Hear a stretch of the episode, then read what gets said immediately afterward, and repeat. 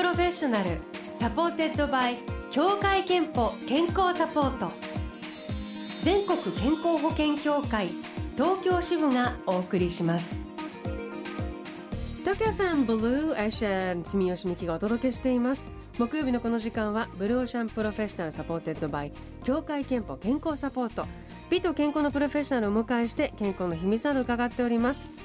さあ今日のテーマはメンタルヘルスです。精神科医で早稲田大学准教授でいらっしゃる。西田正樹先生お迎えしました。おはようございます。よろしくお願いします。おはようございます。体の健康もちろんですけどやっぱ心の健康も大事ということで今日は前半まずリモート疲れとストレスについて考えてみたいと思います。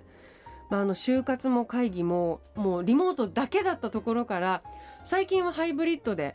ただもうあのリモートがゼロになることはもうないかなという世の中になりましたよね。そうですね。まああのコロナもう終わりつつあるのかどうか分かりませんけど、やっぱりリモートっていうのはゼロにはならないですよね。ですよね。で、あのリモートの中だからこそ心が疲れている人が多いという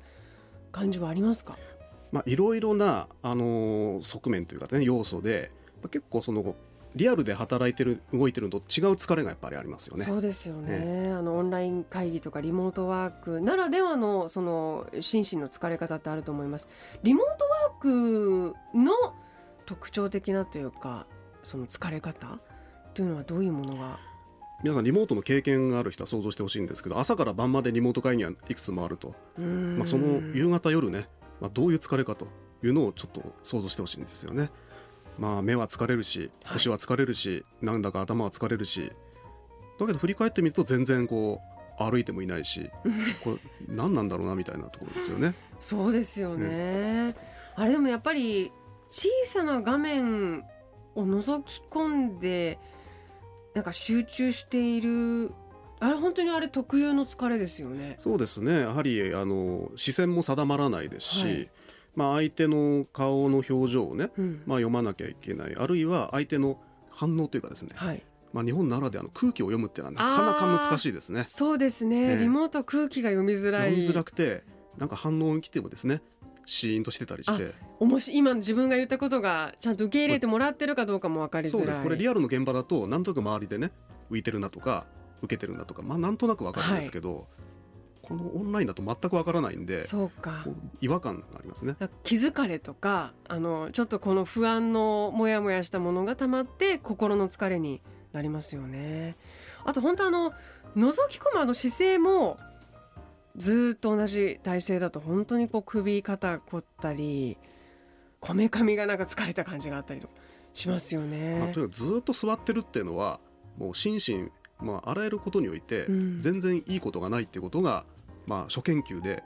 ほぼ実証されているんですよね。座る時間が長いほど病気が増える幸福度が下がるメンタルヘルスに悪いとかですね。はい、あと他にも言われてみると確かにそれ関係あるなみたいなオンライン会議などリモートワークの心の疲れの原因ってありますか、ええ、数えればきりがないんですけれどもねやはりあのまあ、人にどうやって映ってるんだろうとかですね。特にあの私まあ学生もオンライン講義ありますけれども、はい、例えば女子学生はあんまり顔を出したくないとかですね。特に朝の講義なんかはですね。あるいは、まあ、音がずれると。あなんかすぐ帰ってこないと、まあ、さっきねあの何か聞いてもシーンとしてるって言いましたけど、答えてきてもですね 0. 何秒かずれてるらしいんですね、はい、まあ、このずれが、まあ、イライラっていうかですね。まあ、脳の違和感が、まあ、あるっていう研究もあるんですよね。聞き取りづらいですしね。一生懸命聞くからその集中も疲れるし。あとその自分がどう映ってるかっていうのもすごくわかりますね。あの自分の顔をあれだけその見ながら会話をするとか話すってことって今までなかったと思うんですよ。まあ、あんまりっていうかほとんどないかもしれないですね。そう。だからなんかすごくその嫌ですよね。その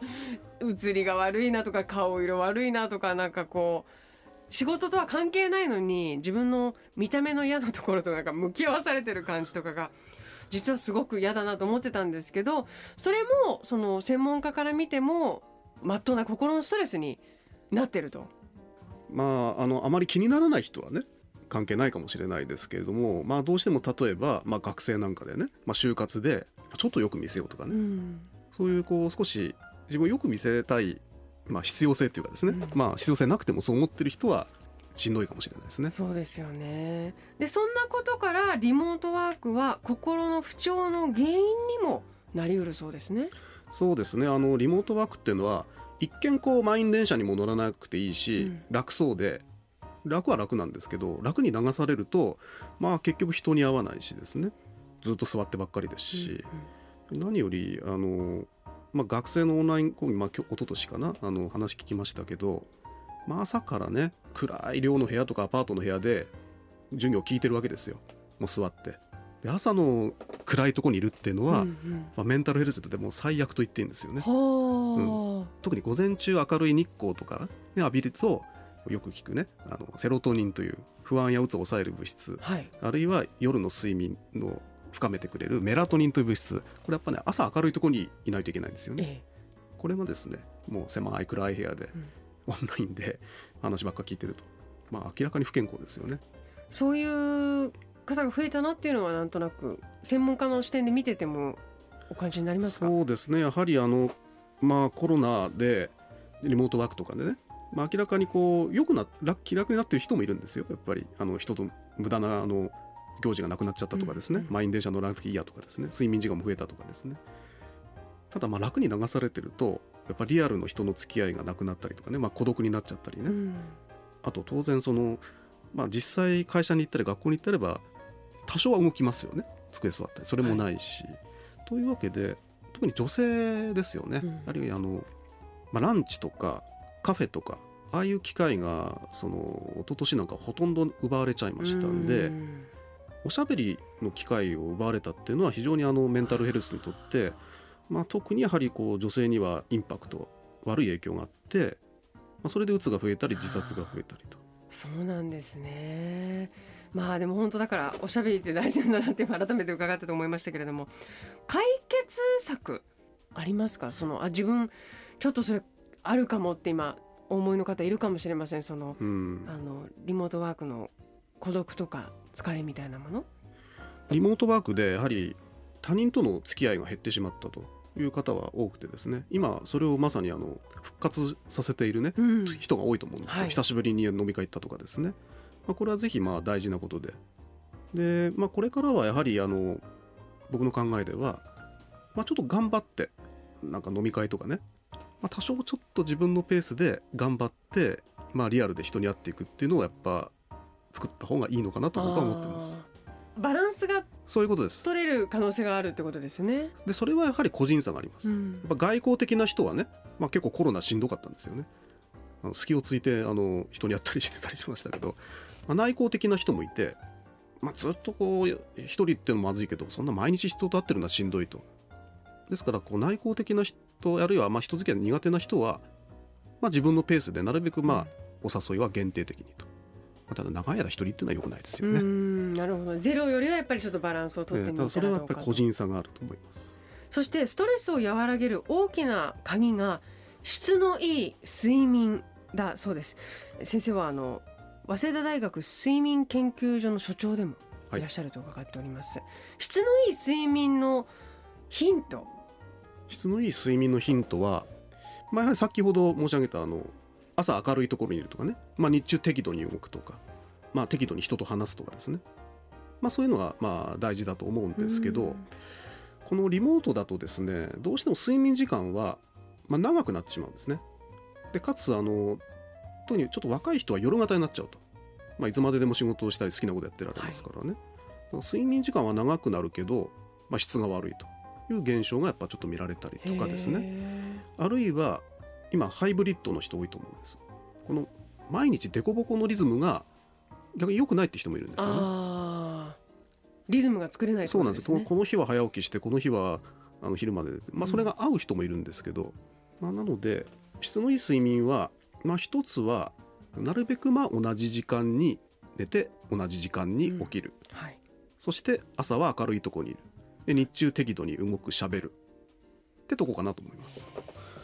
えー、リモートワークの、まあ、疲れ問題点そして対策も伺っております。後半はリスナーの皆さんのメンタルの不調に西田先生からアドバイスをいただきます。今日はあの西田先生に、えー、ここであの何か一曲おかけしたいんですけれどもとお好きな曲ありますかと伺ったら終わりだと。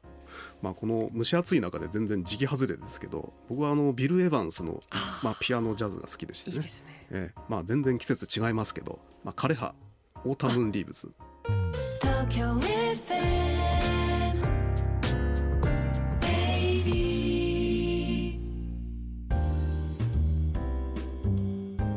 Blue Ocean Professional supported by 協会けんぽ健康サポート今日は精神科医で早稲田大学准教授の西多昌規先生をお迎えしてテーマメンタルヘルスということでお話を伺っています。え番組ホームページでリスナーの皆さんにこんなアンケートを行いました。あなたはご自身がメンタルの不調を抱えていると思いますかと聞きましたところ「はい」がおよそ37%いいえがおよそ63%という結果になりました。先生この数字どうご覧になりますか？まあ、意外と肺が少ないかなっていうですね。そうですか やっぱりあのメンタルがいいかって言われたら、はい、なかなかいいっていうのはね皆さん何かにつけこうストレスやね悩みを抱えていて、まあ、いいって自信を持って言える人はね、まあ、そんな悪くもないけど良くもないみたいなですね。というところが、まあ、あるんで僕はまあ肺が予想よりはまあ少ないのかなというでもまああの不調ますかと言われればいいいいえだけれどももやもやすることとかストレスフルなことはありますよという方も多いかもしれないですね。そう聞けば増えるかもしれませんね。えー、さらにですねどのような症状からメンタルの不調を感じますかと伺って、えー、お答えいただいているのでいくつかあのご紹介したいと思いますまず18歳のみんみんさん人に言われたことを律儀に考えてしまい頭が痛くなる時ですいかがですか？みんみんさんあの人に言われたことを、まあ、律儀、まあ、真面目に考えちゃうと、まあ、やはりこういう特にあの真面目な人は多いですからね。で真面目で責任感の強いあるいは人の期待に応えなきゃいけないって人はやはりメンタルが不調に、まあ、なりやすいと、まあ、沈み込んだりね、まあ、自分を責めたりしやすいと。いうことですね。やはり自分は真面目だっていうことをまずまあ認識することですよね。うんうん、あんまり真面目に考えすぎないとまあ、別の人でねもっと適当な人ならどう考えるんだろうかとかまあ、あるいは自分にできることと自分にできないことを分けて、うん。うん、自分にできないことはまあしゃあないなと。いうようなまあ割り切りがね年齢をが経てばできるようになってきます。でも意識して一回そういうふうに整理して考えるのは、じゃあ良さそうですね、えー、続いて51歳のクジラのコロさん。仕事の失敗で注意された時やよからぬ噂話を耳にした時とてもへこんでしまいます。いただいております。いかがでしょう？まあやはり失敗を注意されたりね、うん、まあうまくいかなかったりあるいはまあ噂話ですね。まあ我々なんかもありますよ。やっぱりあんまりあいつはあの真面目にやってないなとかねうまくできてないなと、まあ、ただあの、まあ、最近 SNS でもねフォロワーが増えれば、まあ、必ずあの、まあ、ディスリっていうかですね、うん、そういうのが出てくると、まあ、全ての人に好かれるっていうのはまず無理なことなんですね。かつ失敗をしないっていう人も、まあ、ゼロなわけですね。まあ、従って、まあ、こういう経験は、まあ、あの必要であると。もう避けられないものなんだと。いうことで、まあ、あまりくよくを考えないことです、まあ、むしろ悪口が一つあればもしかしたらプラスの評価がその100倍ぐらいあるかもしれません。なるほど。というのが、まああのまあ、乗り切れる一つの、まあ、コツかなとも思います。なるほど。ありがとうございます。29歳の男性滝光さん人と話すときに相手の目が見られなくなった時ですと。いただいております、うん、日本人あまりねあの目を見て話すとなれないんですよね、えかといってねなんかあっち向いて喋ってたりするとこの人な何なのって思われるかもしれないですね、ええ、まあよくねあの眉間を見ろと言いますね。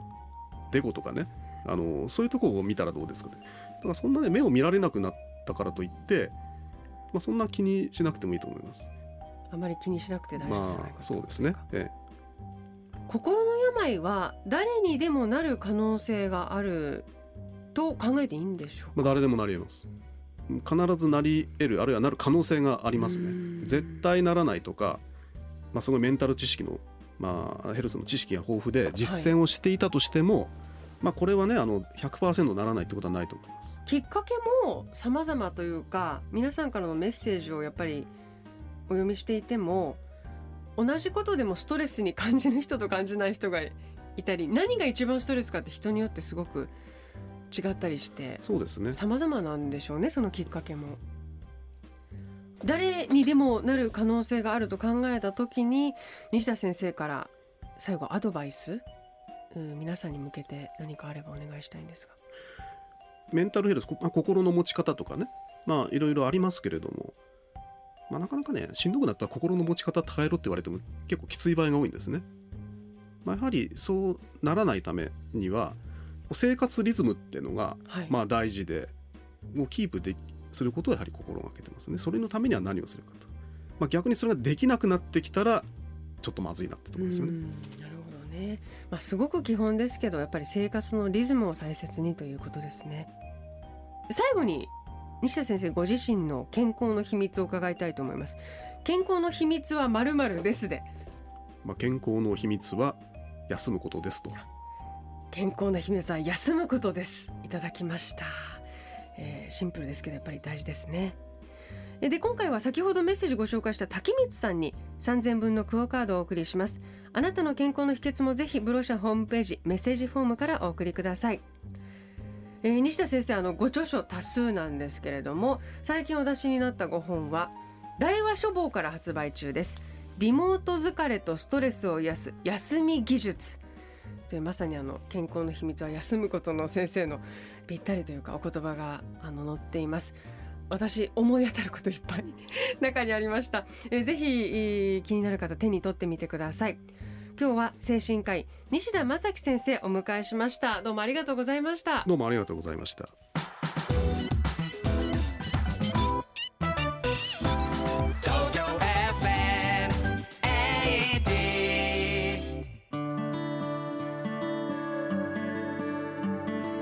あなたの健康をサポートする協会憲法東京支部からのお知らせです。今国内で400万人以上の方が心の病気で通院しています心の病気には誰でもかかる可能性があるんです。特にストレス度合いが高い働く世代にとっては職場全体で社員のメンタルヘルス対策に取り組むことが大切です。心の不調を早期に発見し職場復帰への支援を行うなどメンタルヘルス対策をしている企業では社員が安心して働くことができます。まずは心の病気について理解を深めることから始めてみませんか？ Blue Ocean Professional supported by 協会けんぽ健康サポート全国健康保険協会東京支部がお送りしました。